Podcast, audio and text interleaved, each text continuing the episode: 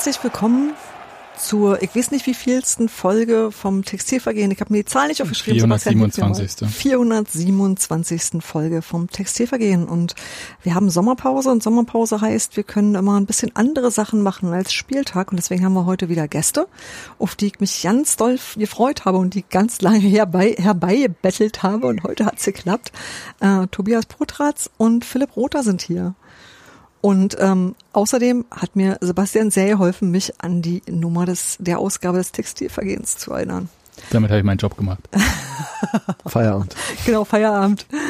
Tobias und Philipp ähm, liefern die Tonspur im Audioguide-System für Sehbehinderte im Stadion einer alten Försterei und genau darüber wollen wir heute auch reden.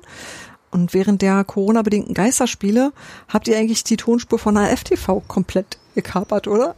Genau, wir haben dann so ein Fanradio gemacht und äh, wollten dann die Spiele so gut wie möglich dann zu den Leuten nach Hause bringen und die haben sich dann zu Hause den Grill angemacht und haben uns gehört. Genau. Glaubst, glaubst du, ja. Auf mich, genau. Also so war es zumindest in meinem Kopf. Ich würde sagen, dass es tatsächlich genau so gewesen ist. Also ihr habt die Live-Reportagen von den Heimspielen gemacht für alle, denen halt Sky oder Amazon nicht zur Verfügung stand. Und das fand ich tatsächlich toll. Ich habe mir das angehört und fand das gut. Und dass alle, die das noch nicht gehört haben, eine Idee kriegen, wie ihr sowas überhaupt macht, haben wir einen Soundschnipsel, den ihr uns netterweise mitgebracht habt. Was sich Grifo, der sich den Ball da zurechtgelegt hat, einfallen lässt Grifo ja, steht noch am Ball, zuckt so ein bisschen mit, der, mit dem rechten Fuß, spielt aber noch nicht, spielt jetzt den Ball auf die linke Seite Richtung Abrashi. Abrashi aber hat ein bisschen Probleme, den Ball zu kontrollieren, hat den Ball aber noch, wird jetzt verfolgt von drei Unionern und jetzt sind die drei Unioner im Ballbesitz. Da sind Groß, da sind Quiring, da sind Brandi. Groß jetzt im Ballbesitz, zentrale Position, legt jetzt den Ball links rüber Richtung Nikci. Nikci schon in Schussposition und er bringt den Ball im Tor und was für ein tolles Tor von Adrian Nikci. 20 Meter vor dem Tor, halblinke Position mit der Innenseite. Ein ganz, ganz feines Füßchen, zirkelt er den Ball hoch und weit in den rechten Winkel. Ganz, ganz starkes Tor von Adrian Nikci. Super Ding und genauso stellen wir uns doch einen Saisonabschluss vor. Und wirft jetzt Richtung Eckfahne, lang und weit. Kreilach verlängert per Kopf und da ist wieder Quana, beschattet von drei Mann. Aber Quana kann den Ball nicht unter Kontrolle bringen. Einwurf gibt es. Rechte Seite, Hannover in Person von Sorg. Richtung Mittellinie geworfen, aber prompt kommt der Ball wieder zurück. Linke Seite, Skripski im Zusammenspiel mit Quana. Quana bekommt den Ball, linkes Strafraum, äh, Quana läuft Richtung Grundlinie, quergelegt, da ist Hosina, 2-0 und der Quana ist wieder beteiligt. Quana legt den Ball quer und Hosina muss aus drei Metern nur noch einschieben. Der Quader ist eine Wucht. Wer hätte das gedacht? Und dann hat Hosina, der hätte auch noch reingemacht. Also aus drei Metern, der Torwart ist geschlagen, der Verteidiger ist nicht mehr da. Und dann macht er das 2-0. Aber, Tobi, dein größter Kumpel, der Colin Quader, ich glaub's nicht. Ich habe tatsächlich ähm, an diesem Ausschnitt gemerkt, wie lange ihr das im Grunde genommen schon macht, weil das Spieler waren, wo ich dachte so, oh ja, stimmt, der war ja auch mal bei uns. Und äh, trotzdem ist mir, habe ich das erste Mal äh, bei euch, also bei euch zugehört, äh, wirklich erst als ähm, als halt diese Corona-Geschichte war. Einfach dadurch, dass ich sonst natürlich selber im Stadion bin und ja, mir das alles angucken kann. Das macht's auf jeden Fall leichter. Ähm, ich würde ganz gerne damit anfangen, wer ihr eigentlich seid. Also wenn ihr euch kurz vorstellen könntet, wer, was macht ihr so im Hauptberuf und wie kommt ihr überhaupt dazu, diese Audiogeschichten zu machen und ja, was ihr so über euch selbst erzählen möchtet? Viele Fragen. Ja. Soll ich anfangen? Gerne. Also ich bin der Philipp, äh, Anfang 30 und äh, ausgebildeter Journalist. Ich habe in Magdeburg, äh, da, das ähnelt sich, ne, Tobi? Egal. Äh, ich habe in Magdeburg Journalistik und Medienmanagement studiert und äh, da gab's einen Kurs, der hieß Sehbehindertenreportage. Und äh, das war so der Einstieg. Wir sind dann regelmäßig nach Hannover gefahren und haben dort für den altehrwürdigen HSV aus Hannover Spiele für Sehbehinderte kommentiert. Und ich habe dann das Studium fertig gemacht und habe am Ende des Studiums eine, ein Thema für eine Bachelorarbeit gesucht und habe dann wirklich über Sehbehindertenreportage geschrieben und hatte dann ein Konzept in der Tasche, anhand dessen man in einem x-beliebigen Stadion eine, ein solches System einführen kann.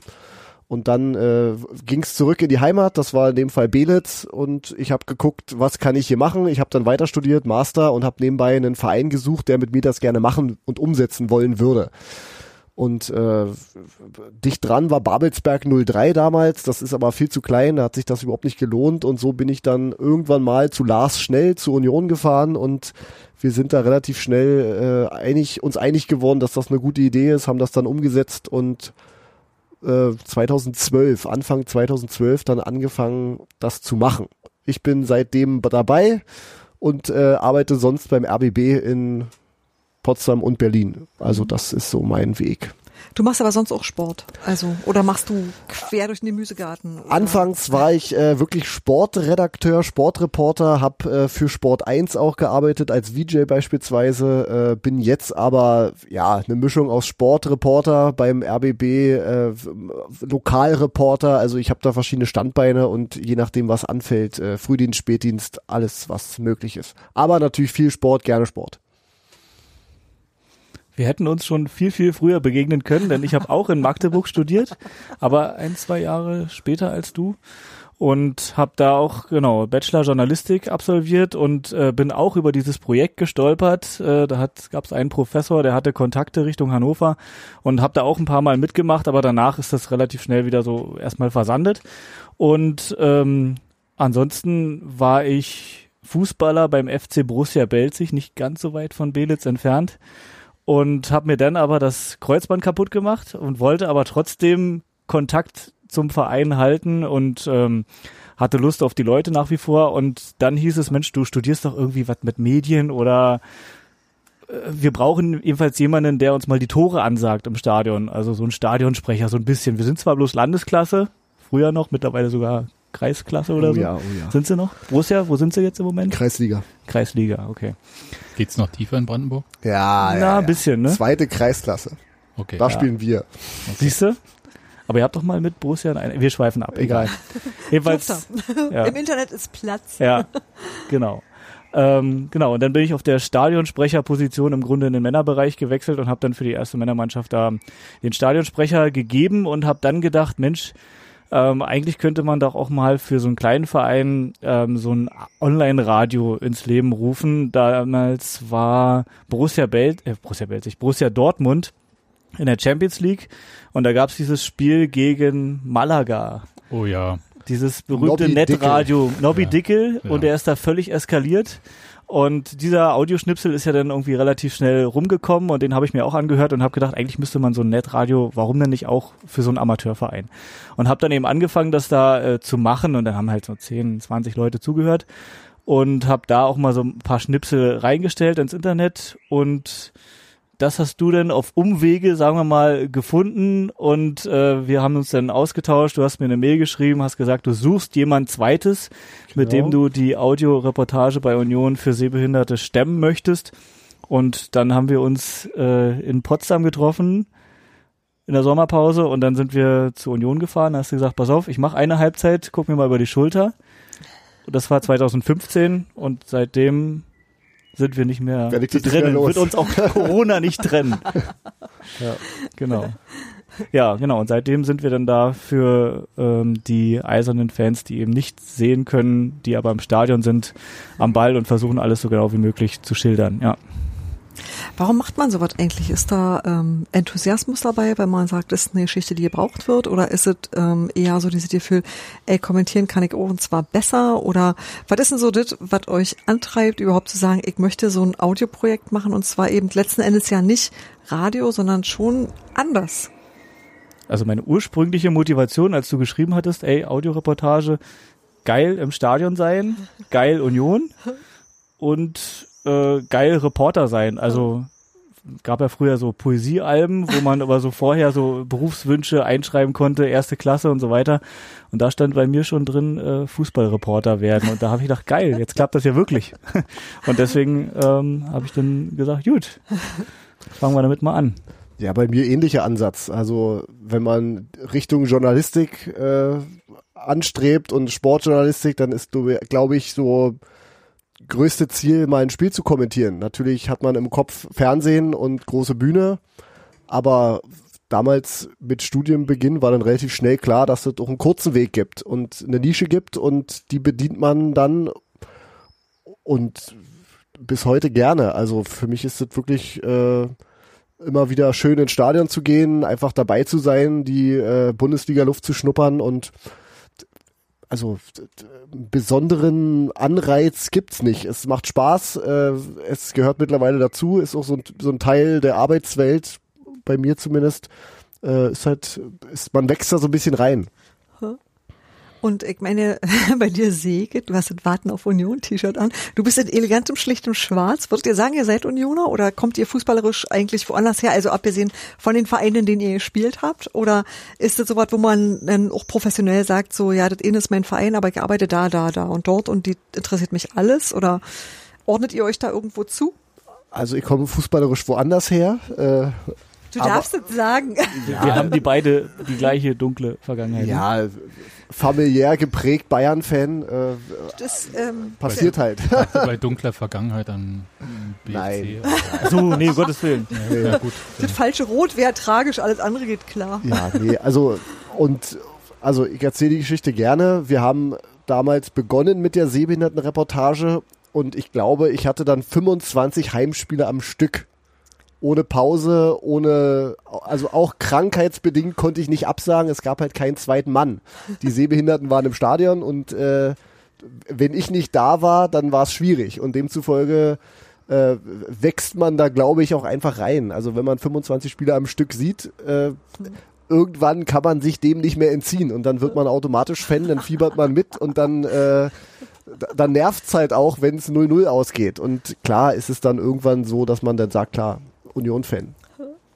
Also bei mir ist es auch auf jeden Fall gewachsen. Ich kann mich noch an das allererste Spiel erinnern in der ersten, in der alten Försterei und das war, äh, glaube ich, sogar 0 zu 4 oder so gegen Nürnberg. Also richtig heftiges Ding.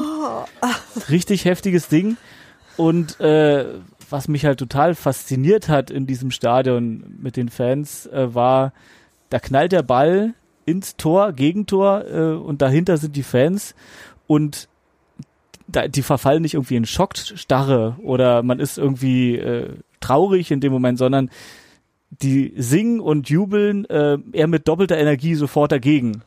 Und da habe ich gedacht, Alter, wie ist denn das? Wie, wie geht denn das klar? Also wie und das war so der erste Moment, wo man sofort gemerkt hat, okay, hier ist äh, hier ist irgendwas anders, glaube ich. Also das, das hat mich echt fasziniert. Und dann, wenn du dann halt wirklich bei jedem Heimspiel da bist, immer wieder, immer wieder, auch natürlich bei so einem tristen 1-0 Nieselregen gegen Sandhausen oder sowas, klar.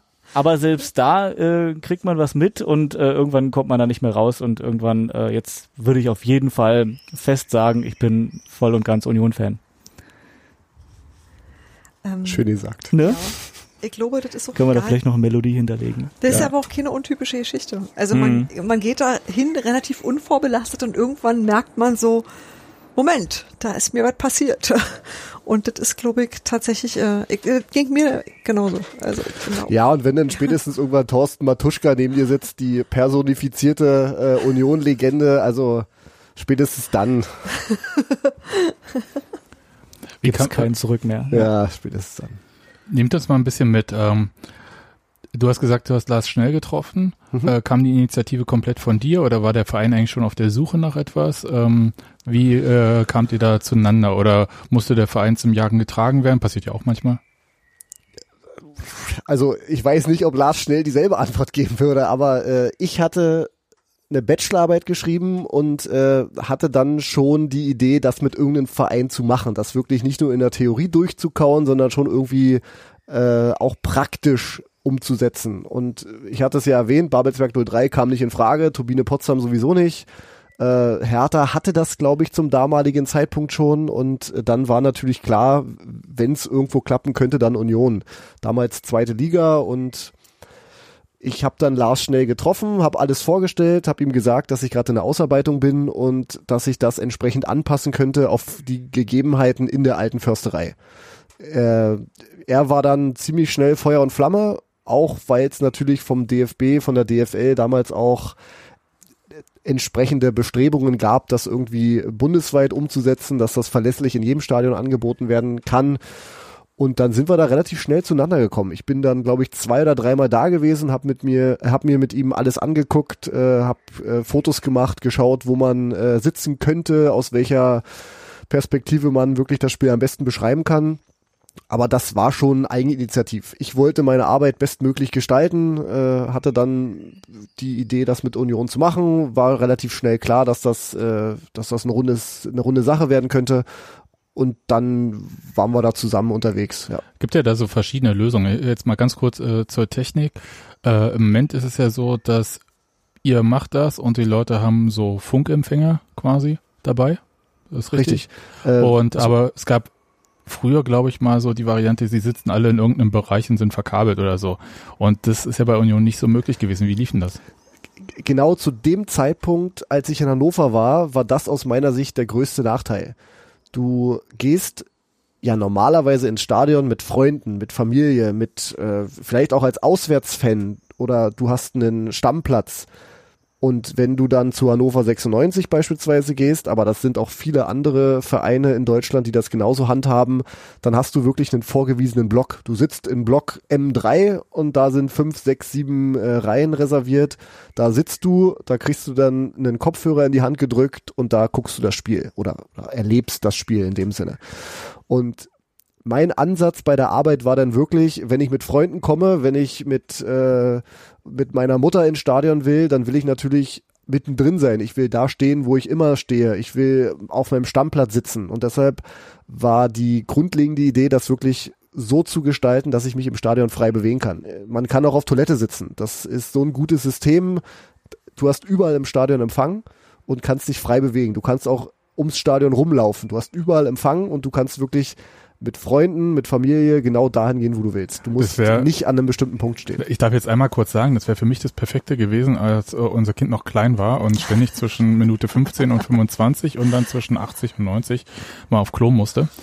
Und ich so ein ums andere Tor dann halt nur von der Toilette erlebt habe, aber dann halt nur den ähm, Jubelschrei oder was auch immer dann war, dann hätte ich es ja miterleben können. Ja. Äh, gut zu wissen, also für alle, die kleine Kinder im Stadion haben. Also ganz einfach, es gibt so einen zentralen Punkt, da werden die Geräte ausgegeben, aber ich glaube, das ist dann wirklich nur Sehbehinderten Ja, äh, vorbehalten und dann geht's los. Also das ist ziemlich Barrierearm dann im Prinzip.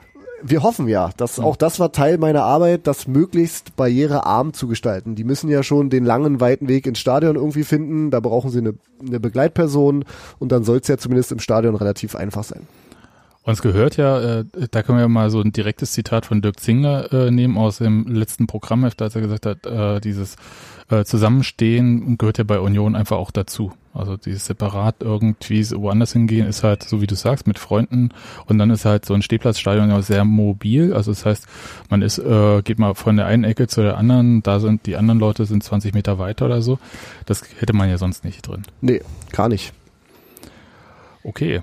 Und ähm, eine Fun-Fact-Frage noch, äh, die muss ich loswerden, sonst vergesse ich sie. Äh, ist das gegen Bierduschen immun, das System? Tobi, das Müssen- kannst müssen wir du mal testen, ne? Nicht überliefert, aber es gab noch keine Ausfälle. Okay, na dann würde ich sagen. Also wahrscheinlich ja. Ich wollte nur noch ergänzen, also es ist wirklich soweit ich es zumindest weiß, einzigartig, dass die Sehbehinderten sich wirklich so frei bewegen können, so wie bei Union. Ähm, ich bin ein bisschen rumgekommen und habe mir auch schon andere Systeme angeguckt und äh, andere Reporter gehört, aber oft ist es wirklich so, dass viele so zusammen in einem Bereich zumindest sind, in einer Kurve sind, so dass man relativ schnell ähm, ja auch sicherlich auch helfen kann. Also ist sicherlich auch ein Vorteil, wenn man zusammen ist, aber dass man sich so äh, unabhängig im Stadion bewegen kann, das ist schon ähm, nicht so häufig, sagen wir mal so. Ich weiß nicht, ob es einzigartig ist, aber. Ich glaube, beim großen FC Bayern gibt's das auch. Okay. Also die haben damals, als die Allianz Arena gebaut wurde, darauf Rücksicht genommen, dass es eben schon so ein integriertes System gibt, dass die da sich frei bewegen können. Aber sicher bin ich mir da nicht gefährliches Halbwissen. Also ist das sozusagen das, was, äh, das System, das verwendet wird, was du vorgeschlagen hast, oder war das vorher bei Union schon so angedacht, oder hast du dahingehend beraten, dass es sinnvoll ist, das so zu machen, oder wie ist es entstanden? Also habt ihr euch einfach in einem günstigen Moment getroffen, wo Union gesagt hat, wir bräuchten da was, und du hast gesagt, ich hätte da was? Nee, ich glaube, das war wirklich gut vorbereitet Hm. und äh, ich hatte das, wie gesagt, auf die Gegebenheiten angepasst. So, Wir okay. hatten, Hm. wir hatten überlegt, wie viele Leute könnten kommen. Und dann war für mich klar, es muss so ein offenes System sein, dass ich mich frei bewegen kann. Ich hatte dann verschiedene Hersteller angefragt mit Preisen und und und und äh, dann hatten wir das damals so gemacht. Ich muss mich kurz zurückerinnern, das ist ja doch schon ein paar Tage her. Ich glaube, wir hatten dann auch zwei, drei äh, Hersteller wirklich vor Ort, die dann ihr Gerät präsentiert haben und wir haben uns dann für eins entschieden, haben das dann gekauft oder dann wurde das gekauft. Ich habe es natürlich nicht gekauft. Dann hat der Verein das äh, gekauft und dann äh, ging es weiter. Kennt ihr eigentlich euer Publikum? Also auch so persönlich aus dem Gespräch heraus und habt so eine Idee, was das so für Leute sind, was die mögen oder auch was die, ähm, naja, wie aufwendig für die ein Stadionbesuch ist oder wie mit allem so zurechtkommen? Also ich habe tatsächlich überhaupt gar keine Idee, weil mir das im Stadion noch nie so, dass ich mich erinnern könnte, begegnet ist als System. Also es gibt, wir reden so von, sagen wir mal, Minimum sechs Leuten und maximal 20, ne? Mhm. Korrigiere mich? Ja. So, und äh, natürlich ähm, kommt es dann hin und wieder vor, wenn wir dann unsere ähm, Geräte wieder zurückbringen. Also wir haben immer so einen Funker auch selber mit dabei, damit wir uns selber auch hören. Ähm, wenn wir die Geräte wieder zurückbringen und nochmal mit Lars kurz äh, plaudern oder Kompotti, wie sie alle heißen, äh, Kollegen der Fanbetreuung, wenn man da mal kurz nochmal äh, Tschüss sagt und einen blöden Spruch lässt, ähm, dann sehen wir natürlich auch ab und zu unsere Hörer und die dann auch ihre Geräte zurückbringen und dann plaudern wir auch hin und wieder mal und dann äh, merkt man schon, dass es einige sind, die eine Dauerkarte haben, die wirklich immer da sind und was ich ziemlich spannend finde, ist auch, dass einige Gästefans ab und zu da sind. Mhm. Also es war mal aus Hannover waren mal ein paar da, aus Köln. Köln, waren meine Köln, einige da, ja. Also das finde ich auch schon bemerkenswert und auch Unioner reisen viel, ähm, dass die wirklich als Sehbehinderte sagen, okay, wir ziehen jetzt hier äh, durch die Nation und wollen weiter äh, Fußball erleben. Ja, also jetzt nochmal zur Frage, was sind das überhaupt für Leute? Also ich glaube aus allen Altersschichten Bunt und sozial. gemischt, Es ist ja. wirklich total bunt gemischt. Also es gibt jüngere Studenten, einer, der sogar mal erzählt hat, dass er auch Journalistik studieren möchte. Ähm, dann eine, darf man sagen, ältere Dame. Nein. Äh, nein, darf man nicht sagen, nee. Ähm, jedenfalls, ähm, Sag einfach Helga. Nein, ich sag jetzt nicht Helga, weil sonst denkt Helga, dass ich denke, dass sie eine ältere Dame Hoffentlich ist. hört Helga. weil Podcast. kann ja passieren, dass sie zuhört. Liebe Grüße, Helga. Äh, wir freuen uns, dass du uns zuhörst. Ja, nee, in jedem Fall, das ist äh, wirklich eine bunte Mischung und ähm, es ist immer toll. Und ähm, aber Helga, wirklich ganz liebe Grüße. Äh, sie Jetzt, schreibt uns, jetzt ja, der Nummer kommst du aber nicht sie, aber aber sie schickt uns auch immer äh, noch mal so einen Brief zum Schluss oder quatscht noch mal mit uns und ist wirklich sehr dankbar. Also ist auch ein insgesamt dankbares Publikum, weil die jetzt nicht groß rummeckern, sondern die sind einfach natürlich sehr sehr froh, dass es diesen Dienst gibt, dass die so Union erleben dürfen und das geht halt nur mit uns in dem Fall, ja. Aber prinzipiell muss man schon sagen, wir kennen die. Wir, wir sind im regen Austausch gerade zum Ende einer Halbserie und äh, ich bin ja doch schon ein paar Tage dabei. Ich würde behaupten, Helga ist seitdem auch dabei. Also es sind wirklich dann auch wirklich Leute, die seit Jahr und Tag unseren Service nutzen. Das ist so eine homogene Masse, mal mehr, mal weniger. Ich sage immer gerne, das ist gerade zu Zweitliga-Zeiten war das so. Das ist nicht abhängig vom Gegner, wie viele kommen, sondern eher von Wind und Wetter. Ist Winter und ist schlechtes Wetter, dann bleiben die zu Hause. Aber äh, ich glaube, wir hatten damals mal Spitzenspiel gegen 1860 München oder so. Da war ich auch heiß wie Frittenfett und dann kam niemand. War das einzige Mal. War das dass ich- dieses minus 15 Grad Spiel? Genau. Ich 0-0. erinnere mich. Genau. Ich weiß auch immer noch, wie ich gefroren habe. Unvergesslich. Genau, also da, ich, ich glaube, das war tabellarisch gar nicht so unwichtig damals und äh, es kam wirklich niemand und das hat dann nochmal den Ausschlag gegeben, ja, es ist nicht vom Gegner abhängig, sondern eher vom Wetter. Und äh, ja, aber prinzipiell ist es schon sehr äh, eine sehr treue Gemeinschaft und die sind, glaube ich, seit seitdem es das gibt auch dabei. Bei Helga ist übrigens noch die interessante Geschichte, äh, dass sie ist immer mit ihrem Mann zusammen da.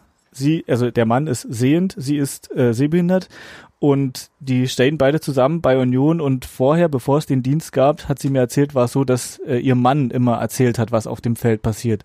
Was natürlich eine enorme Belastung für ihn war und jetzt eine große Entlastung, dass er sich eben auch auf das Stadion und das Spiel konzentrieren kann. Ja. Auch da gibt's eine schöne Geschichte. In meiner ersten Saison bin ich mal in Richtung meines Platzes gegangen und habe eine Sehbehinderte gesehen, die mit ihrem äh, Mann vor Ort war. Und da war ich mir ziemlich sicher, dass ich die noch nie gesehen habe. Und dann habe ich sie angesprochen, habe gefragt, äh, ob sie dann schon mal vom Service gehört hat und ob sie nicht mal Lust hat zuzuhören. Und dann sagte sie, nee, macht mein Mann. Ja, okay. Dann habe ich äh, die Antwort sacken lassen und dachte, nee, also wenn wir so einen Service haben und die ist hier im Stadion, dann soll sie doch mal ausprobieren. Und dann bin ich äh, zum, zur Ausgabestelle, habe ein Gerät geholt, habe sie in die Hand gedrückt und äh, relativ widerwillig hat dann ihr Mann das äh, irgendwie eingestellt und ihr gegeben und ich glaube, seitdem ist die auch äh, Feuer und Flamme und ist jedes Mal dabei. Also die musste so ein bisschen zu ihrem Glück gezwungen werden damals. Naja, ich glaube äh, tatsächlich, man muss ähm, das mal gemacht haben, um zu wissen, was das kann. Ge geht mir ja auch so. Und ich sehe äh, recht gut. Aber trotzdem war es cool, das sich mal angehört zu haben. Und das, ähm, dadurch, dass du das einfach irgendwann mal zur Verfügung hast, irgendwann ist halt immer das erste Mal und dann lernst du das halt auch schätzen. Wo ist, wo ist bei Heimspielen euer Arbeitsplatz eigentlich? Am Anfang äh, in der alten Anzeigetafel. Äh, Nein! Ja. Da, wo die Nummer nicht steckt werden. Richtig, richtig. Äh, ist schon ein paar Tage her. Ich überlege gerade, wie der junge Mann hieß. Egal, er war auf jeden Fall Starkraucher und das hat's nicht immer einfach gemacht, gerade im Winter, wenn dann die Fenster zu waren. äh, Harald, Frank, ich weiß es, Frank, egal. Also Frank war auf alle Fälle da. Frank, fantastischer Typ, aber äh, leider ein Kippchen zu viel pro Halbzeit. äh, da hat äh, der Weg begonnen und dann sind wir, Tobi, korrigier mich, ich weiß gar nicht wann. Ich glaube, da warst du schon dabei. Oder warst du noch nicht dabei? Auf jeden Fall sind Ich wir bin erst dazu gestoßen, äh, als wir schon oben an der Gegend gerade am Stadiondach geklebt haben. genau, also Mediencontainer äh, gegen Ist das da, wo Wumme ist? Ja. Genau daneben. Alter. Wir sind Nachbar von Wumme. Alle, ja, sag doch gleich Nachbar von Wumme. Darunter kann ich mir So. was vorstellen. Jetzt haben wir's. Genau. Ja. Und perfekt, also mit äh, Fernseher, mit Sky und äh, Höhe Mittellinie. Damals genau so in meiner äh, Bachelorarbeit auch formuliert, dass das der perfekte Platz ist. Es hat, es hat dann, glaube ich, drei, vier Jahre gedauert, bis wir da angekommen sind, aber äh, jetzt ist alles super. Andere brauchen länger. Also ich glaube, die äh, Journalisten hätten gerne den Platz Höhe Mittellinie wieder. Glaube ich gern, ja. Ja, äh, so wie früher. Die waren ja auch früher in so einem Mediencontainer in dem alten, in, also auf dieser Dorftribüne, als noch nicht die Haupttribüne stand. Ja, ähm, ich, ich muss noch mal ganz kurz zu dem Feedback zurück. Ja, gibt's so äh, auch so schräges Feedback wie, ähm, also Schiedsrichter, du hast heute schlecht gepfiffen, ihr wart heute irgendwie schlecht drauf, ihr habt irgendwie Leute nicht auseinandergehalten. Ich weiß nicht, ob man das ob so ein Feedback kommt oder ähm, ihr habt irgendwas verpasst oder das äh, Stadion ist irgendwie auf was ganz anderes abgegangen, weil das kriegt man ja schon dann mit. Also ich kann mich nur an die Kritik von äh, einer Hörerin äh, erinnern, dass die immer gesagt hat, ja, manchmal sagt ihr Kugel, ne, hast du ab und zu mal erzählt. Ähm, das ist ein Ball, keine Kugel. So. Aber das sind alles, das ist alles immer Kritik. Jetzt überlege ich gerade, was es nochmal gab. Es ist immer Kritik auf ganz, ganz hohem Niveau. Also wir kriegen wirklich wenig um die Ohren gepfeffert. Also nicht so wie Sky-Kommentatoren-Bashing. Eher viel, viel Dankbarkeit. Eher das Gegenteil ist vielleicht der Fall, dass wir Sachen durch unseren Bildschirm genauer sehen, dass wir sofort sagen können, wer der Torschütze ist und dass dann die Sehbehinderten in ihrer Gruppe brüllen, äh, Brandi war's. also dass da wahrscheinlich sogar Die der Sehenden haben es Mehrwert, nicht erlebt, wissen nicht, wer das Tor dass gemacht der hat. Mehrwert von uns dann sogar noch weitergetragen wird auf die Tribüne. Eher, eher so ist es dann wahrscheinlich äh, übermittelt von den Sehbehinderten. Ja, Äh, das kann ich mir übrigens äh, sehr äh, gut vorstellen. Also wenn man so Waldseite, alte Anzeigetafel steht und auf der Gegenseite fällt das Tor aus dem Gewühl heraus, bekommt man ja nicht mit und äh, ich weiß nicht, seit wann die Tore auch eingespielt werden, dann kann, äh, kann man es vielleicht erkennen, aber eh der Kicker-Ticker oder so irgendwer mal den richtigen Torschützen genannt hat. Genau, so ein Beispiel. Ich glaube immer erst, wenn es Christian gesagt hat. Es dauert manchmal. Ja. Ähm, wart ihr eigentlich in der Corona-Zeit auch im Stadion oder habt ihr da vom Bildschirm aus kommentiert oder wie habt ihr das gemacht? Ich weiß, dass ihr bei einem Spiel dabei wart, ich weiß nicht, wie es bei den anderen war. Wir waren immer da. Wir Oh, waren tatsächlich, Immer, wir waren immer im Stadion. ja. Also Corona war natürlich eine völlig äh, verrückte Zeit und erstmal war natürlich alles tot, aber ähm, dann ging es ja los mit den Geisterspielen und dann ähm, ist auch relativ schnell die Idee geboren, okay, wir können ja eigentlich den Audiostream dann auch als äh, Fanradio anbieten über AFTV. Und erst war so der Impuls da, ähm, setzt euch ins Büro in einer Geschäftsstelle irgendwo hin, guckt euch das Spiel an und dann von da müsst ihr reportieren. Büro von Dirk Zingler stand, zur Stand Auswahl. sogar, ja.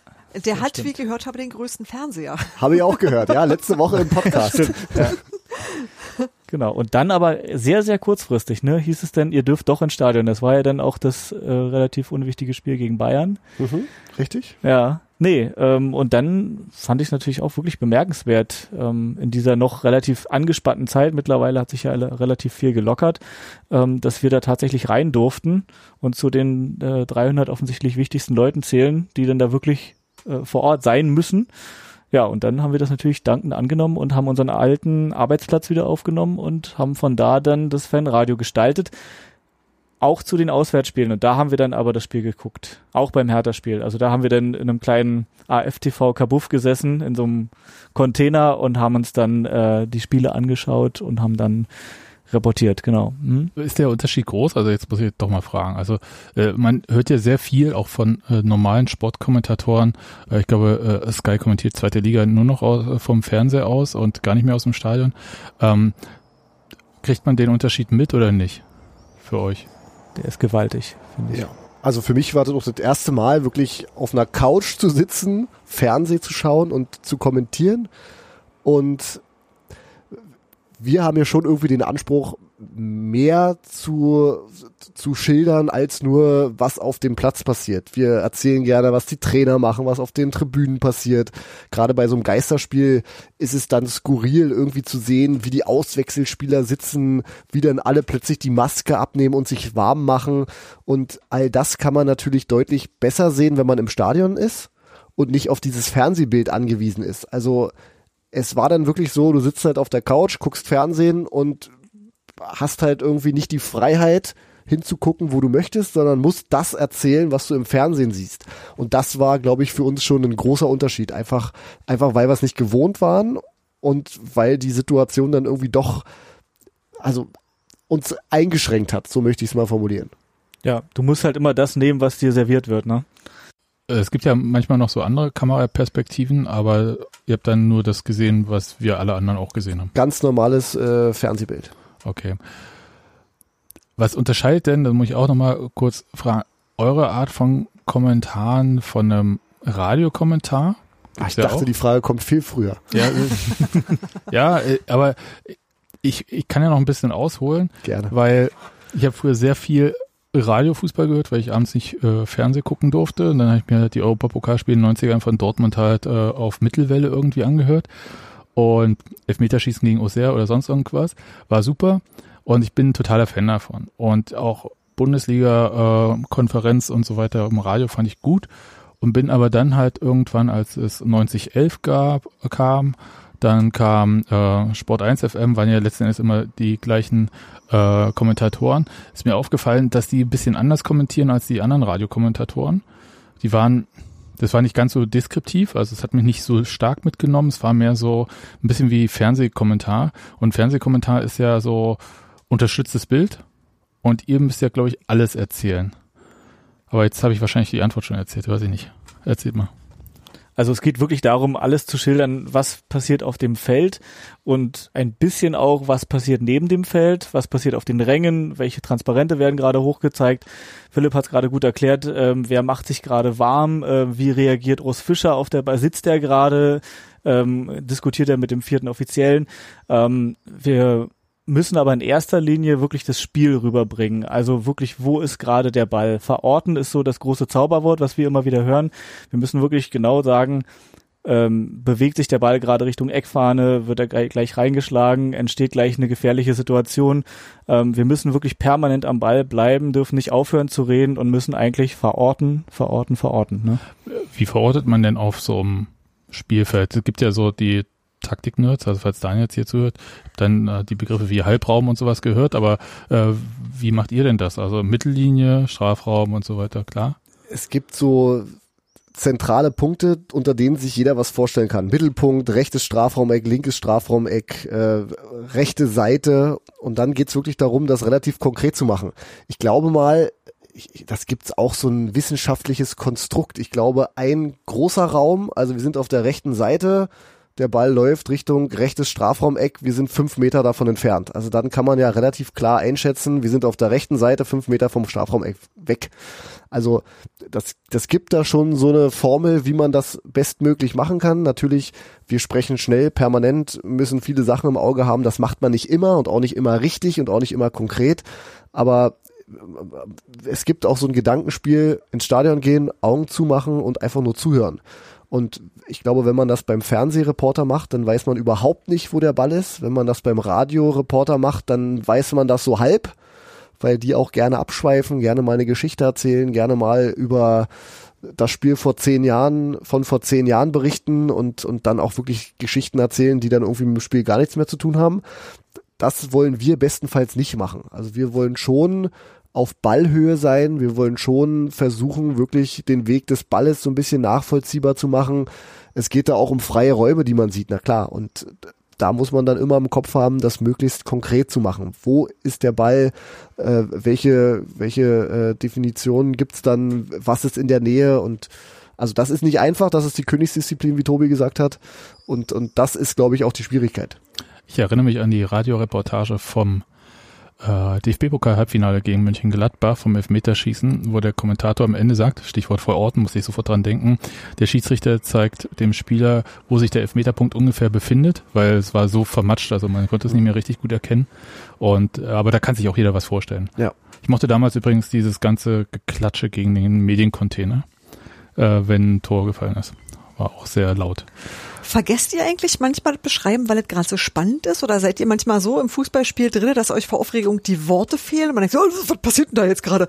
Also habt ihr schon so Situationen, wo ihr einfach äh, komplett sprachlos wart und äh, gar nicht so schnell reagieren konntet? Also sprachlos waren wir Gott sei Dank bis jetzt noch nicht, sonst äh, hätten uns, glaube ich, die Hörer schon gelüncht. Nee, ähm, ich kann mir nur, ich kann mir nur vorstellen, ähm, Ecke von der rechten Seite zum Beispiel und dann geht der Ball in die Mitte und aus dem Gewühl sofort das Tor. Ähm, dann sagen wir nicht, okay, der Ball war erst beim ersten Verteidiger, dann beim zweiten Verteidiger und dann kommt der Stürmer an den Ball und dann schießt dann rein so, sondern dann kommt halt die Ecke rein und aus dem Gewühl heraus das Tor für Union. So. Also dass man verkürzt. Genau, dass man dann erstmal verkürzt und dann aber nochmal äh, aufarbeitet. Dann kriegen wir es ja nochmal zugespielt und dann nochmal die Wiederholung schaut und dann nochmal eben nachreicht, wie ist es denn jetzt konkret passiert. Also das ist dann, glaube ich, noch relativ wichtig. Aber wichtig ist natürlich auch, dass denn die Leute im Stadion erstmal wissen, okay, Tor. Also, dass die erstmal mitjubeln und nicht erstmal warten müssen, Moment, jetzt warte ich erstmal jetzt, wie ist es denn jetzt wirklich entstanden und dann jubeln sie eben äh, zehn Sekunden später. Also das darf natürlich nicht sein, aber ja. Ich überlege gerade sprachlos. Puh. Fällt mir konkret nichts ein. Also wäre auch schlimm eigentlich, ne? Ja, Sprachlos. Geht nicht. Nee, Wie aber lange habt ihr denn zum Beispiel gebraucht, um zu verstanden, dass ihr gerade aufgestiegen seid? ja, da, Soll ich das mal einspielen? ja, ich wollte gerade sagen, da gibt's äh, eine gute Frequenz, da konnte man sich ja lange darauf vorbereiten. Also da haben wir uns 90 Minuten reingesteigert. Das ist aber, das ist aber tatsächlich, das ist tatsächlich relativ lang. Also äh, es sind zwei Situationen vorher noch. Also es ist mal eine Chance Union durch Abdullahi, dann ist es äh, eine Chance Stuttgart, Parade von Gikiewicz und danach kommt erst der Moment. Äh, können wir uns alles anhören, war alles schön. Der Moment, schön. Der Moment. Der Moment.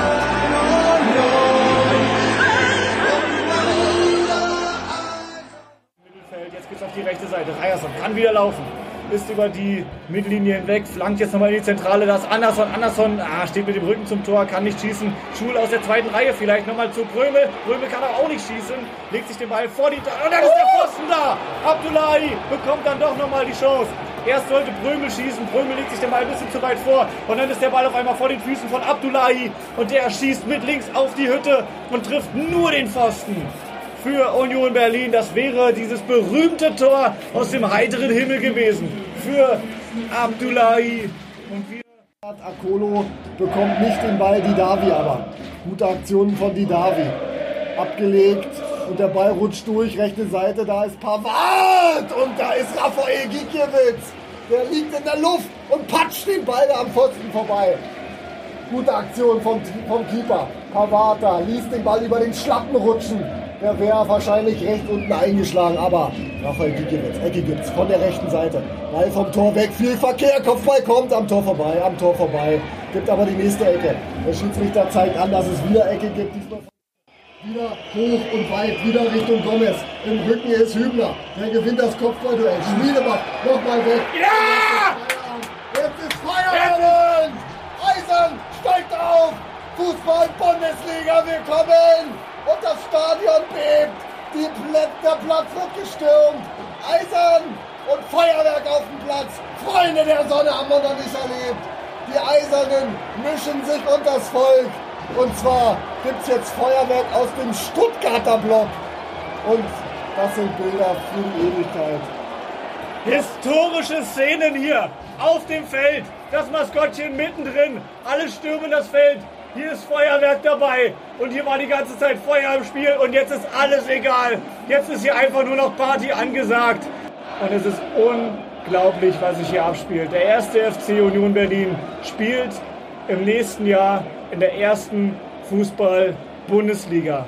Die goldenen Sätze, wir dürfen sie endlich sagen, Philipp. ganz nach vorn. Immer weiter.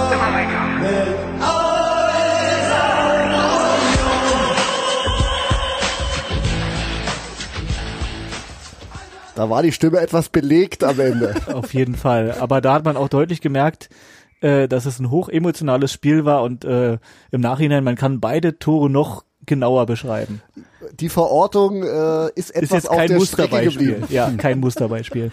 Ja, Nee, aber da ging es ja auch um was anderes. Also aber, ist ja, aber dieses, diese Szene bringt mich wirklich zu einer Frage. Was unterscheidet euch denn von einem Fanradio?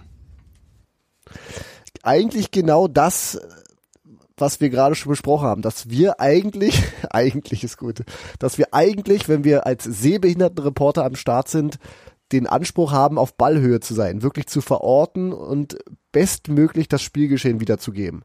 Ich glaube schon, dass es beim Fanradio, das war ja auch so, als wir es dann gemacht haben, dann doch irgendwie eher darum geht, nochmal eine Geschichte zu erzählen, eher nochmal ein bisschen ausschweifender, äh, andere, andere Schauplätze zu erzählen. Aber Sehbehindertenreportage ist eigentlich wirklich am Ball. 90 Minuten Fußball. Also nicht so äh, Norbert Dickel, jetzt mal kurz, äh, die hatten wir vorhin jetzt schon mal angesprochen, dieses irgendwie rote Karte gegen Marco Reus, jetzt macht er uns die Meisterschaft kaputt, der Zweier und so weiter, sowas dann halt nicht. Ich glaube, das würden wir aber beim Fanradio auch nicht machen. Nein. Wir haben ja das Fanradio jetzt schon gemacht und sind da eigentlich unserem Stil dann treu geblieben, ja. viel, viel Fußball. Wirklich viel Taktik ist das falsche Wort. Wirklich, wirklich auf Ballhöhe. Viel Spielszenen. Und äh, liegt es für euch dran, weil ihr Journalisten seid zuallererst? Ist ja dann auch vielleicht eine Berufskrankheit, dass man da halt nicht so, Norbert Dickel wurde, glaube ich, wurde der nicht auch mal gesperrt? Ich weiß gar nicht. Ja, Wenn, ja. ja ne? Er wurde gesperrt, ja. Ja. Äh, Zu Recht, äh, der hat so ein paar Sachen geleistet, sowas ist euch noch nie passiert, oder? Wir wurden noch nie aus dem Verkehr gezogen. nee, aber ich meine halt Nein. so äh, aus der Emotion heraus irgendwelche Sachen sagen, die man vielleicht dann äh, in ein geöffnetes Mikro nicht sagt.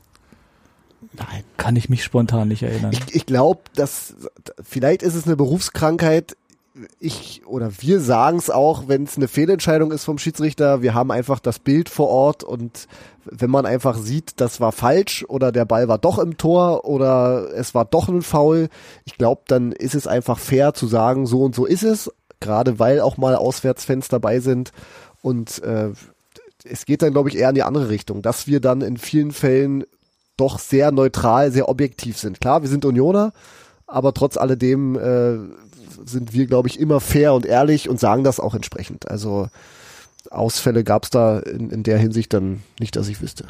Und gab es bei diesem Fanradio, das ihr jetzt angesprochen habt, während Corona, als das über AFTV lief, gab es da für euch anderes Feedback irgendwie? Also es werden ja mehr Leute gehört haben, auch ein komplett anderes Publikum, das vielleicht, wir haben es ja vor, im Vorgespräch schon mal erzählt, wir haben euch ja auch gehört, während wir das Spiel gesehen haben zum Beispiel. War gar nicht so einfach, das halbwegs synchron zu halten dann natürlich. Aber ähm, habt ihr da anderes Feedback bekommen? Also Feedback gar nicht so viel, aber ich habe auch gelesen, dass das einige gemacht haben, Fußball geschaut und gehört. Aber ich habe nur gehört, ja, gerne, höre ich super gerne zu, aber ähm, ja, so richtig konkretes Feedback, ähm, was, was jetzt irgendwie positiv oder negativ ist, haben wir gar nicht so sehr bekommen. Ich glaube, die Leute, die es gehört haben, die haben es immer gehört, die waren einfach voll dabei. Das war ein harter Kern, deswegen ist auch die Hörerzahl relativ gleich geblieben, aber hast du irgendwas? Du hast das vorhin so mit einem Halbsatz erwähnt. Sportreporter, Kommentatoren, die sind ja sehr streitbar und ich, ich hatte das in der Form auch irgendwie erwartet, dass da mehr zuhören, auch wenn es bloß 1000, 2000, 3000 sind, keine Ahnung dass dann doch irgendwie jemand kommt und sagt, ey, sag mal, keine Ahnung oder was sitzen da für Pappnasen oder wo habt ihr die dann ausgegraben? Aber das war ruhig. Und das ist ja eigentlich schon Lob genug. Nicht, nicht gemeckert, ist ja nur gelobt, ja. Genau. Das war dann voll okay. Wir sind nach Hause, haben nächstes Mal gefragt, jemand den meckert. Nee, alles okay. Wir sind ja in Berlin, ne? Also, Ihr beschreibt das Spiel eigentlich immer abwechselnd. Wie ähm, besprecht ihr euch das vorher oder macht jeder immer so zehn Minuten denn der andere oder wie ihr gerade Lust habt oder wenn mal jemand ein neues Getränk braucht oder wie teilt ihr denn das auf so ein Spiel? Also immer im fünf Minuten Rhythmus. Fünf Minuten, Ja, mhm. den haben wir uns eigentlich so, ähm, den haben wir uns eingespielt. Aber wenn mal einer irgendwie einen Frosch im Hals hat oder irgendwie äh, abhusten muss oder keine Ahnung oder zu spät vom Klo wieder da ist, dann fängt halt der andere an. Ne? wir sitzen ja auch ziemlich dicht beieinander. Wenn ich mal was besser sehe, dann gibt's ein Handzeichen, dann kann ich auch mal zwischenfunken, aber ansonsten sind die Abläufe relativ klar. Ich beginne und dann äh, fünf Minuten Rhythmus. Und du hast die Sachen aber vorher komplett alleine durchgesprochen. Also die kompletten 90 Minuten denn äh, mit der Pause, aber trotzdem. Ja, ja. Also Okay. am Anfang, die ersten, wir hatten vorhin überlegt, zweieinhalb Jahre, zweieinhalb Saisons waren's, habe ich alle Spiele 90 Minuten alleine live gemacht, ja.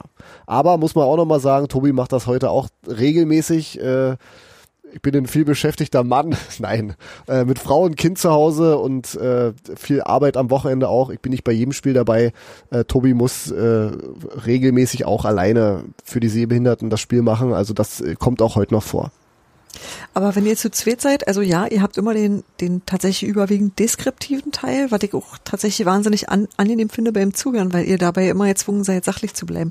Überwiegend. Habt ihr trotzdem auch Momente, wo ihr so in Dialog kommt?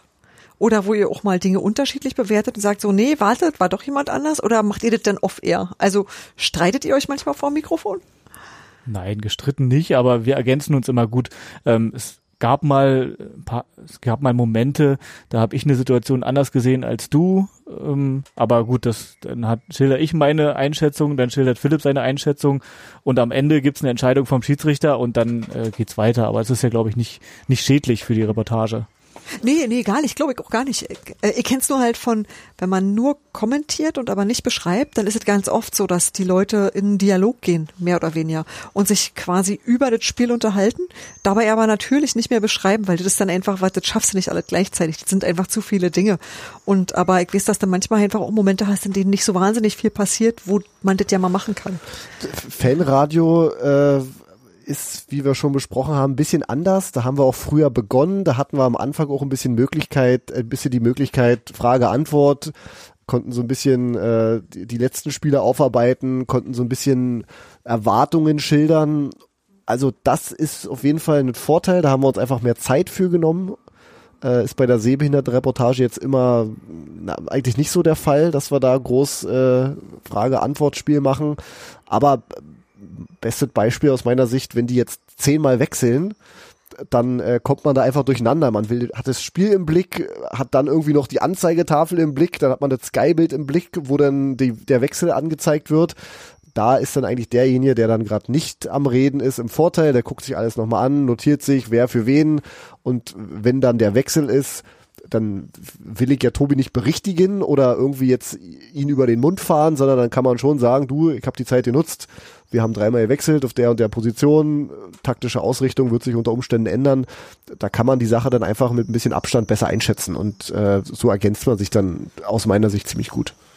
Ich habe vorhin mal ein bisschen äh, nachgeguckt im Internet. Ähm, ihr seid ja selber, wenn ich es richtig verstanden habe, Teil auch einer größeren Community, die halt diesen Service anbietet. Also ihr seid da in einer ganzen Liste von Leuten, die für Sehbehinderte Reportagen machen. Und seid ihr da irgendwie auch in einem, in einem Austausch mit Leuten, die sowas bei anderen Vereinen machen? Oder ähm, fragt ihr, also äh, erzählt ihr euch gegenseitig, wie ihr bestimmte Dinge löst oder wie bestimmte Sachen funktionieren? Oder macht halt jeder bei seinem Verein das, was er eben da macht und man redet ja nicht so viel miteinander? Also es gibt einen Austausch einmal im Jahr unter der, in der DFL, die organisieren das einmal Ah, okay. im, Hm. und da kommen eben, also es sind alle eingeladen, alle Sehbehindertenreporter, erste, zweite, sogar dritte Liga. Und die kommen dann in Nähe Dortmund in einem kleinen Ort zusammen und dann gibt's da so ein Seminar, Austausch über ein Wochenende und dann ähm, erzählt jeder aus seinen Bereichen, da gibt's nochmal den Bereich Nordost und äh, Südost und so weiter und die erzählen dann, was es so für Aktivitäten gab, für besondere Projekte und äh, hat der eine oder andere in der Zeitung gestanden oder nicht, gab es einen ZDF-Beitrag und so weiter.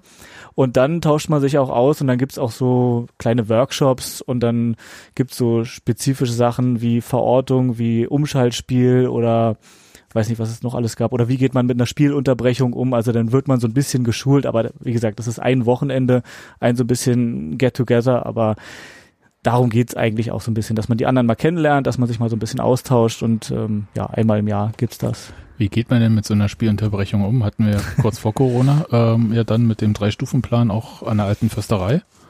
Da, da gab's ja erstmal, wart ihr nicht so auf Ballhöhe auf jeden Fall. da, da passiert halt unglaublich viel. Also wo geht der Torwart hin? Was macht der Trainer in dem Moment? Gehen alle trinken? Äh, versammeln sich alle vor der Bank? Also in so einer Sondersituation, wo alle denken im, im Stadion, oh, was passiert jetzt? Und alle schauen. Und genau das, alle schauen, wohin? Was passiert? Ich glaube, das sind so richtig spezielle und für uns auch gute Situationen, wo man dann außer der Reihe ein bisschen Zeit hat und sich konzentriert auf eine, zwei, drei, vier Situationen wirklich beziehen kann und die dann schildern kann. Genauso ist Trinkpause. Also in der Trinkpause passiert so viel. Wo geht der Trainer hin? Was macht der Co-Trainer? Wird einer behandelt? Wird einer irgendwie massiert? Das sind so Szenen, wo man dann wirklich sich mal konzentriert mit dem mit seinem eigenen Blick durchs Stadion äh, bewegen kann, um dann genau das zu schildern. Wo, wo guckst du hin, wenn Spielpause ist? Genau das wäre die Frage und das probieren wir rüberzubringen. Das, ich überlege es auch gerade. Ähm, ich glaube, ich gucke Richtung meistens. Bierstand. Nee, Nee, man checkt schon alle Ecken ab und guckt tatsächlich irgendwie, was passiert da drüben, wer ist da, was, wer ist, also tatsächlich Genau. so, was ist denn an Bewegung auf dem Platz? Aber oftmals ist es so, äh, je nachdem, wo du stehst, wie weit du weg oder wie dicht du dran bist, kannst du die Dinge besser oder schlechter erkennen und kannst halt sehen, irgendwie, da ist irgendwas, aber ich kann eigentlich gar nicht erkennen, wer es ist. Also, äh, weil einfach, weiß ich nicht, weil die Person blöd rumsteht oder im Schatten steht und ich das nicht ordentlich ausgeleuchtet habe. Aber du sitzt halt da und denkst so, was machen die denn da drüben? Oder du siehst halt auch Leute reden miteinander und denkst so, ah, jetzt gibt's wahrscheinlich irgendeine Anweisung, wie irgendwas gemacht werden soll oder so. Das, natürlich, das beobachtet man ganz genau so. Genau, oder gerade wenn so ein Banner hochgehalten wird, Och. wo? Was steht unter Umständen drauf? Kann man sehen, kann man es nicht sehen? Ist es groß, ist es klein? Wie reagieren die anderen Fans? Also da gibt's ja wirklich viele kleine Geschichten, die dann in dem Moment wichtig sind. Ihr lest die Banner vor? Wenn wir sie lesen können, ja. Okay, aber es- das klappt ja von eurem Platz eher gut. Aber Weil bei uns, wie gesagt, an der alten Anzeigetafel ist dann halt kaum eine Chance zu erkennen, was da drauf ist. Da muss man immer gucken, auf, auf Twitter irgendein Bild äh, durch die Gegend geht und so weiter. Und dann erst hinterher dann auf den Fotos. Ich hätte eine äh, ne, ne ganz offene Frage und zwar, was waren denn eure Saison-Highlights in dieser ersten Bundesliga-Saison, die ihr da begleitet habt? Also es kann jetzt wirklich alles sein. Von Micha Parensen darf Bundesliga spielen bis irgendwie, ich hab Bis Klassenerhalt, weil es hier ein O-Ton ist.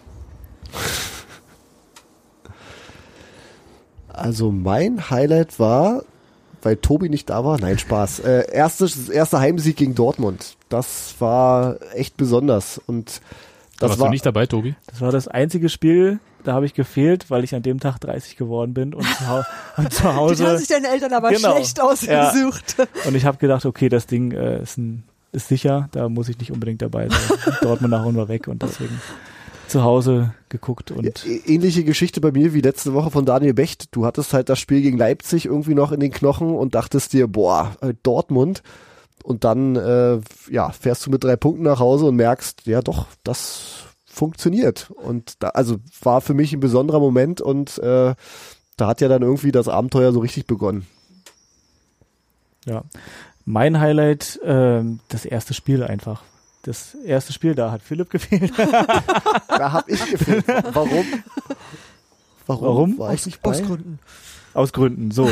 Nein, aber zu dem Spiel, also überhaupt dieser erste Moment, dann war noch diese Besonderheit, dass es gegen, gegen Leipzig ging und diese ersten 15 Minuten Schweigen, was auch sonderbar war, dass du da wirklich, da, für uns ist es, so blöd wie es klingt, relativ angenehm, wenn es erstmal ringsrum ruhig ist, wir uns auch selber hören und, äh, aber trotzdem diese ersten Minuten, dass du jetzt da unten Bundesliga hast, dass, äh, dass du in der Bundesliga angekommen bist, dass du Teil der Bundesliga bist und dann äh, mit Union da äh, dabei bist und dann kommentieren darfst, das war einfach wirklich Gänsehaut. Ähm, das, das, das war für mich eigentlich das Highlight und alles, was dann kam, war, man ist dann auf dieser Welle dann durch die Saison gegangen, bis dann irgendwann der Bruch kam, aber der dann Corona heißt, aber ansonsten ähm, einfach dieses erste Spiel gegen, gegen Leipzig, auch wenn das 0 zu 4 verloren ging und ähm, als es dann verloren war und als dann der Abpfiff da war und die Fans immer noch 20 Minuten oder noch länger oder eine halbe Stunde immer noch dagestanden haben und einfach nur gefeiert haben, äh,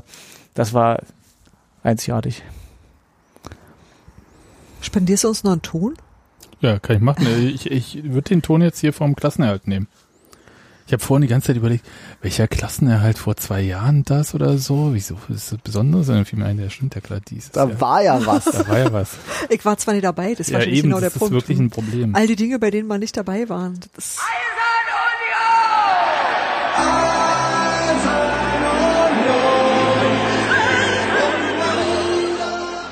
vorher noch den Gegenspieler angeschossen. Also gibt nochmal Einwurf für den ersten FC Union Berlin. Es sind noch 10 Sekunden. Wir können jetzt die Uhr wieder runterziehen und das erinnert mich natürlich sehr an den 27. Mai 2019. Das war ein ähnliches Gefühl, als der erste FC Union Berlin aufgestiegen ist in die erste Fußball-Bundesliga. Jetzt kommt nochmal der Ball ins Zentrum. Da ist nochmal Uja, der versucht nochmal aufs Tor zu schießen. Aber dann ist nochmal ein Paderborner Bein dazwischen. Das sollte nochmal Ecke geben von der rechten Seite für den ersten FC Union Berlin. Und dann sollte es doch hier eigentlich vollbracht sein. Aber Felix Groß darf nochmal ran. Und dann ist Adwin Ajay da, der nimmt den Ball in die Hand, läuft nochmal bis zum Eckpunkt, legt den Ball sogar zurecht für Felix Groß, will keine Sekunde hier vergeuden, auch wenn es natürlich so gut wie vorbei ist. 30 Sekunden jetzt schon über der Nachspielzeit. Also die 95. Minute läuft, der Ball ist ausgeführt, die Ecke ist ausgeführt und das ist es!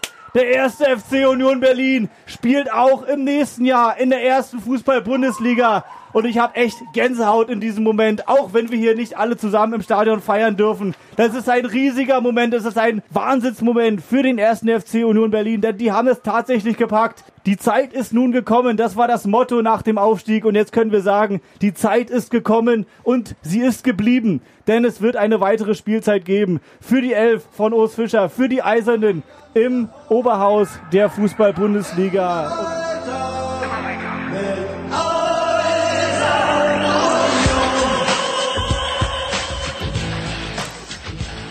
Was für ein krasser Kontrast zwischen diesen beiden Tönen äh, Aufstieg und Klassenerhalt äh, von der Atmosphäre her. Das, das klang ja jetzt eher so wie äh, also so- wie so eine ja, Party dann nachts um drei, wenn dann nochmal Leute die dritte Luft kriegen Ja. oder so oder trinken, was auch immer. So Ähm, geht's Tobi immer nach der 80. Genau. Ja. Und bei diesem Spiel gegen Paderborn, äh, ihr habt ja gesagt, normalerweise ist es für euch selbst schwer, euch selbst zu hören, wenn halt Zuschauer da sind. Ähm, habt ihr in diesem Spiel Urs Fischer mehr wahrgenommen als sonst? Ich meine, ihr habt ja den Vergleich zu den anderen Geisterspielen. Der soll ja doch ein bisschen engagierter gewesen sein in dem Spiel gegen Paderborn. Ist euch das irgendwie aufgefallen? Das äh, haben wir dann schon geschildert, aber ich habe jetzt keine konkrete Szene äh, vor Augen. Nee. Also wir haben natürlich immer wieder darauf geachtet, was passiert im Stadion. Es ist ja ein Großteil weggefallen. Du hast dann die Ränge nicht mehr, du brauchst auf die Banner nicht achten, du brauchst auf die Bengalos nicht achten. Ähm, deswegen guckt man immer mehr dann doch auf die Ersatzspieler und auf die Trainer und so weiter. Ähm, ja, aber Urs Fischer, konkrete Situation fällt mir da jetzt nicht ein. War es so? Wurde mir gesagt, ich habe es auch nicht. Ich, ich habe mir vorgenommen, mir dieses Spiel nochmal anzuschauen, weil man kriegt es ja auch am Fernsehen äh, mit, weil es gibt ja keine Nebengeräusche. Und ich wollte einfach mal dann hören, ob äh, man wirklich mehr von ihm hört äh, als sonst. Ja, keine Ahnung. Ich glaube, wir mussten eher darauf achten, dass wir nicht gehört werden, denn wir sind ja auch relativ laut. Wir sind zwar in der Kabine drin, aber es gab ja zum Beispiel auch die Situation, dass es an, am Anfang der Spiele ab und zu äh, ähm, Schweigeminuten gab. Und da können wir nicht weiterreden, weil das dann sonst wirklich hörbar ist im Stadion. Oh Gott, Das, echt? das, Oh, ja, okay. das ist Ja. wirklich hörbar, ja. Dazu sind wir zu dicht dran. Und wenn wir da wirklich laut weiterreden und auch schon unter Anspannung und ähm, emotional schon, schon reportieren, dann ist das unten hörbar. Und dann denken die unten natürlich, äh, wer ist denn jetzt hier so verrückt und erzählt einfach, obwohl wir jetzt hier eigentlich äh, schweigen sollen. Ja. Ja, verrückt, hätte ich, hätte ich nie gedacht. Da, äh, es, es gibt ja ganz viele Sachen, die ja sonst äh, entweder weil sie selber Lärm machen oder weil sie einfach da sind, ja so äh, ganz viel Schall wegschlucken. Also das äh, okay. Weil ich, äh, es gibt ja so Geräusche, die wir gelernt haben jetzt wieder. Also das Treten gegen den Ball hat man sehr deutlich immer wahrgenommen, aber auch Foulspiele oder so, äh, wenn so Schuh gegen Schienbeinschoner äh, donnert oder so. Man hört solche Sachen, ist einfach wie Amateurfußball. Ja. Äh, auf einem anderen technischen Niveau ein bisschen. Bisschen, bisschen Ja. Die sollen angeblich ein bisschen schneller sein. Aber sonst nicht. Sucht ihr eigentlich Nachwuchs? Ich muss jetzt mal ein bisschen so noch äh, ein bisschen weiter fragen. Also Philipp produziert fleißig. Aber braucht ja mal so einen Moment, bis sie sprechen können. Geht schon, geht schon. äh, Nachwuchs ist das falsche Wort, äh, aber wir merken jetzt schon, dass das äh, sch schwierig ist, jedes Spiel, also der Anspruch ist natürlich, jedes Spiel zu zweit zu machen. Das hat in vielen Fällen geklappt, aber auch in einigen nicht. Und äh, wenn wir jetzt Werbung machen dürfen, dann äh, ist, Ja. es, dann ist es natürlich so, dass wir uns alles anhören, dass wir uns äh, jeden angucken und dann gucken, ob's passt, ob's nicht passt. Äh, wir sind da auch total bereit, mit der oder diejenigen äh, nochmal zu arbeiten. Das haben wir mit Tobi auch gemacht. Also es ist noch kein Meister vom Himmel gefallen, um Gottes Willen. Äh, aber wenn es da Interesse gibt, wenn es da äh, Menschen da draußen gibt, die da irgendwie uns unterstützen wollen und, und Lust haben, dann kann man über alles reden. Das ist aber dann und in letzter Konsequenz natürlich auch nicht unsere Entscheidung, das muss man auch sagen. wie, wie, ähm, wie meldet man sich denn bei euch? Mail? Ähm, Am besten und am, Fanbetreuung? am besten und am einfachsten ist es wahrscheinlich heutzutage, uns via Twitter anzuschreiben. Dann kann man sich äh, erstmal auf einem kurzen Dienstweg austauschen und äh, sich auch mal treffen wahrscheinlich und dann würden wir, wenn es dann passt und wir denken, das könnte ein gutes, äh, eine, eine gute Sache werden, dass wir dann alles weitere anleiern. Und braucht man dafür besondere Voraussetzungen? Erzähl mal, Tobias. Wenn man den Weg über den Verein gehen will, dann glaube ich einfach handicap at fc-union-berlin.de. Das wäre dann auch der offizielle Weg. Genau. Vielleicht auch der richtigere Weg. Ja. Aber naja, alle Wege das sind. Falls man äh, uns auf Twitter nicht findet. genau. Nee, aber ähm, braucht man da Voraussetzungen? Äh, ihr beide habt ja gesagt, äh, Journalistik studiert, äh, da Kurse gemacht. Das ist ja schon quasi mehr, als man vielleicht braucht, aber also ganz plump würde ich sagen, man muss ein bisschen Ahnung von Fußball haben und man muss viel, schnell und gerne reden. Und dann war's das wahrscheinlich auch schon. Alles andere kann man lernen. Okay, also sowas hier, Ansprechhaltung und so kommt später. Das ist äh, nicht in erster Linie wichtig. Okay. Gut, dann bin ich tatsächlich sehr gespannt. Also ich äh, verstehe das auch, also weil es, glaube ich, jedes Spiel, ist, fahrt ihr auch zu Auswärtsspielen mit? Nein. Gar nicht. Und ihr wart auch nicht zu Gast, meinetwegen beim äh, Service bei auswärts irgendwie bei anderem Verein oder so? Also ich bin schon ein bisschen rumgekommen, war mal in Köln, in bei St. Pauli war ich schon, in äh, beim HSV. Ähm, ja, und da habe ich auch festgestellt, also es ist nicht die Regel, dass das wirklich äh, Journalistikstudenten sind oder Leute, die wirklich hauptberuflich äh, Journalismus machen, sondern ähm, es sind auch wirklich, keine Ahnung, Versicherungsangestellte oder irgendwelche Leute, die wirklich irgendwelche anderen Jobs haben, aber die eben, wie Philipp schön gesagt hat, einfach viel erzählen können, klar erzählen können und eben für den Verein brennen und aber auch ähm, ja, Ahnung von Fußball haben. Haben wir da irgendwas vergessen? Gibt es noch eine Sache, von der ihr sagt, das müsst ihr aber wissen, sonst ist das hier nicht fertig? Na doch, ich will jetzt schon wissen, wie das mit Thorsten Matuschka war. Gut, dann Hat- frag du noch was zu Thorsten Hat, er- Matuschka. hat er als Co-Kommentator einfach mitgemacht oder wie lief das? Genau, das war die Anfangszeit. Äh, da war das alles neu und da hieß es dann plötzlich, hast du nicht mal Bock, dass ein gesperrter oder ein verletzter Spieler bei dir oben sitzt und mitmacht? Ja, die Antwort war klar. Und äh, Nur wenn er gut aussieht. im ersten Spiel war es dann nicht Thorsten Matuschka, aber im zweiten war es dann Thorsten Matuschka und äh, für mich war es sensationell. Der hat halt aus dem Nähkästchen geplaudert, der hat Sachen äh, relativ als Fußballer gut einschätzen können und das Feedback war in dem Fall halt wirklich vernichtend und alle meinten, ey, ihr solltet Spiel schildern und nicht irgendwelche Geschichten erzählen. Was macht der Typ da oben? Und äh, dann ist dieses Projekt relativ schnell wieder eingestampft worden, weil es wirklich äh, keinen Mehrwert brachte für die Zuhörerinnen und Zuhörer, da irgendwie einen äh, Profi mit an meine Seite zu setzen, weil die halt wirklich alles erzählt haben, aber nicht das, was auf dem Platz passiert. Ja, äh, das Prinzip war dann geil, quasi Radio. Geiles Fanradio. Hä? Ja. Super Fanradio, aber halt nicht, das ist vielleicht auch heute Abend so ein bisschen rausgekommen, nicht das, was man erwartet, wenn man sehbehindert blind im Stadion ist, einen Kopfhörer aufhat und wirklich darauf angewiesen ist, dass wir halt irgendwie erzählen, was passiert. Obwohl wir es danach nochmal gemacht haben.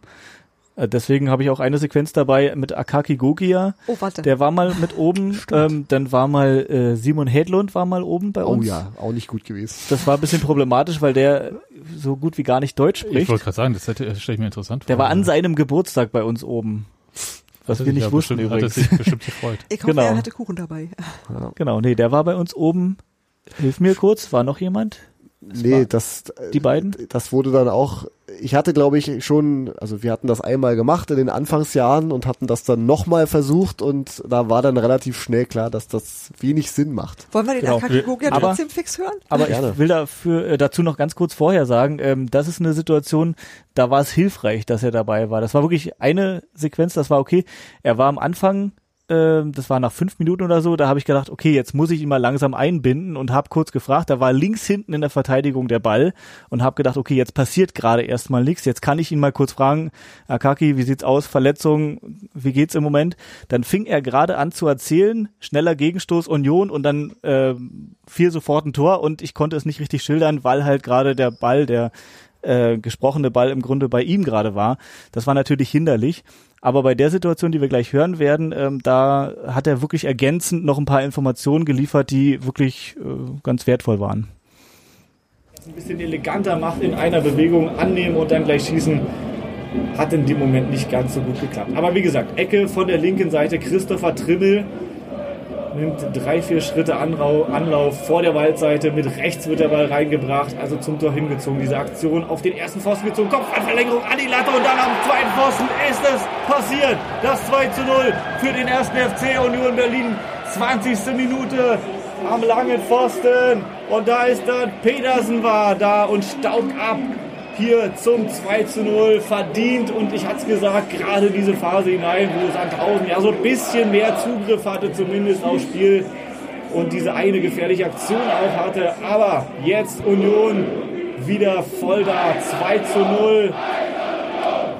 Pedersen, ja, eigentlich keiner, den man jetzt so als Torschütze auf dem Zettel hatte. Wir gucken es jetzt gleich nochmal an, wir kriegen es jetzt zugespielt. Also zunächst ja die Ecke auf den ersten Pfosten, Kopfballverlängerung, davon Paaren an die Latte, dann prallt der Ball zurück und am zweiten Pfosten ist dann Pedersen da, hält die Innenseite hin und dann steht es hier 2 zu 0. ja, ich habe es gerade gesagt, also eigentlich kein Goalgetter, aber den muss man eigentlich auch machen, ne? Richtig. Ähm, wir haben das im Training immer geübt, dass wir immer, äh, wenn die Ecken reinkommen, dass immer eine lang läuft, auf einen langen Pfosten halt. Irgendwann kommt der Ball halt immer, irgendwann kommt der mal dahin und irgendwann muss man einfach den Fuß einfach mal hinhalten und das war genau dieser Moment und jetzt hat er es endlich funktioniert und äh, ja, mega froh jetzt darüber, dass jetzt endlich 2-0 steht und ähm, ja, nach 20 Minuten ist es, äh, ja, es ist ein gutes Gefühl jetzt erstmal, auf jeden Fall. das war ein sehr gutes Beispiel. Tobi hat das Mehrwert genannt. Es gab auch einen Spieler, ich weiß nicht, wer es war, der hatte mir dann erklärt, was es bedeutet. Rechter Arm hoch, linker Arm hoch, beide Arme hoch bei der Ecke. Das ist ja auch immer Geheimsprache. Und äh, ich, ich weiß nicht, war es vielleicht sogar Hedlund? Ich kann mich nicht mehr erinnern. Auf jeden Fall hat der dann erklärt, ja, haben wir unter der Woche geübt. Zwei Arme heißt so und hat ja super funktioniert. Also da war auch der Mehrwert deutlich äh, und gibt dann auch gute Beispiele, wenn da wirklich ein, ein Spieler umsetzt. Aber es, äh, also wenn es dann halt ergänzend ist, aber man es ist halt anders als so Co-Kommentatoren beim Fernsehen. Ja, auf jeden Fall. Okay. Aber jetzt nochmal ganz kurz die Frage, äh, geht das weiter mit dem Stream oder war das jetzt äh, für die Geisterspiele? Weil wir gehen natürlich davon aus, dass äh, Spiele mit äh, vollen Rängen wieder stattfinden. Nein, ich, wir wissen es einfach nicht, aber trotzdem.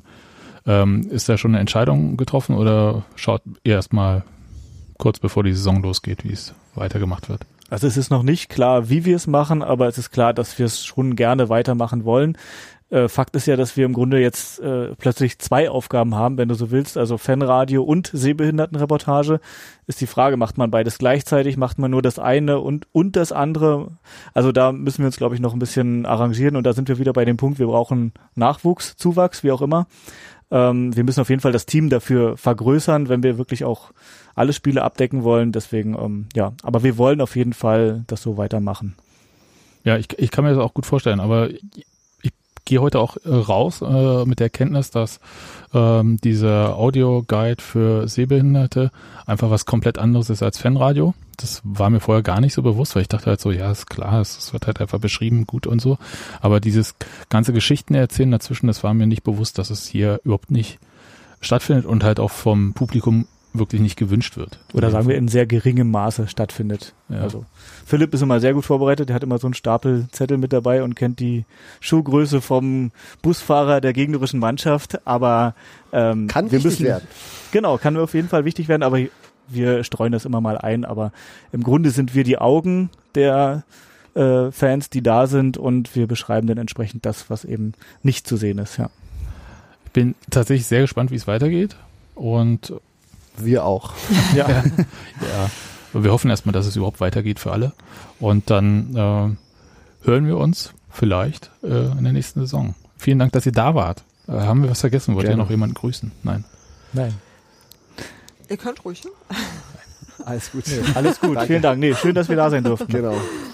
Dann äh, bis zum nächsten Mal. Ciao. Danke. Tschüss.